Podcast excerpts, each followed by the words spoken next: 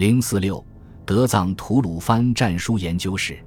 在柏林藏吐鲁番文献中，汉文文献算不上大宗，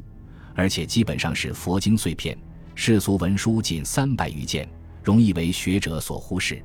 其中最早引起研究者注意的是医方书，尤其是著名的《本草集注》残卷，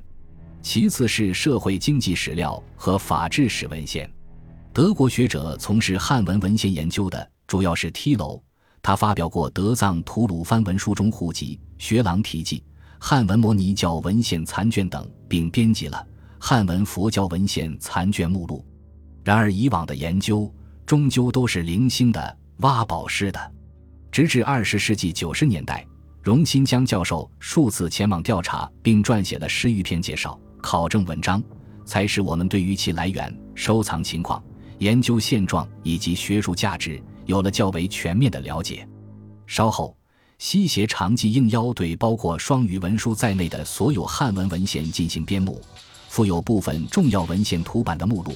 于二零零一年作为汉文写本丛书的第三种出版。此目录使得我们对德藏汉文文献有了全貌性的认识，并在查找时获得了按图索骥的极大便利。我们应该对此表示深切的谢意。不足之处是注记过于简单，拟题不够准确。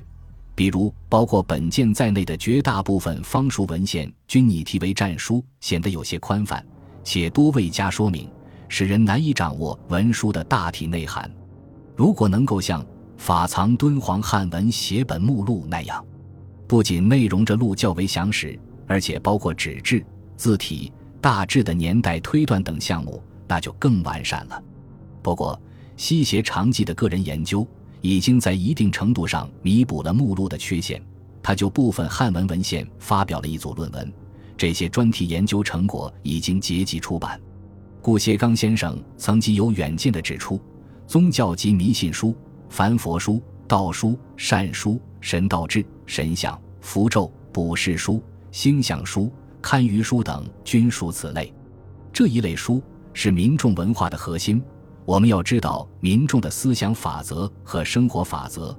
便不能不对于这一类书加以研究。然而，因为方书文献过去一直被视为封建迷信，所以以往未能从学术角度进行深入考索。而实际上，对赵民的日常生活和精神信仰影响最大的，往往是这些子不语的东西。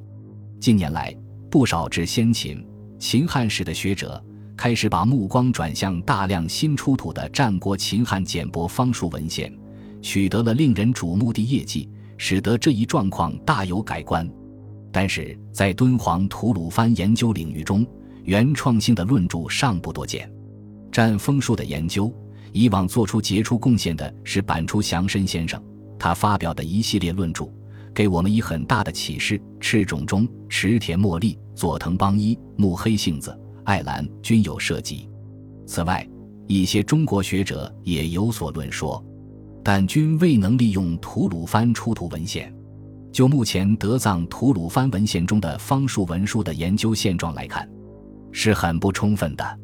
仅西协长记就区八千一百二十八战书，CH 幺八三零 RV 日月时地震战书，CH 三八二幺 V 剃头梁素吉日法等文书。做了先行性的研究。于野顺治、古泉元顺二世讨论过二十八宿占星书。华兰在讨论敦煌巨著历日中的二十八宿注历时，也引证过这件战书。此外，据说王丁博士也曾从事过研究工作，但遗憾的是，其成果尚未正式发表，以致无法参考。其实，六朝隋唐之方术文献，上承秦汉之余序，下启赵宋以降之新局面。且兼容并蓄，胡汉杂糅，可谓中国术数史上极为绚丽多姿的一段时期。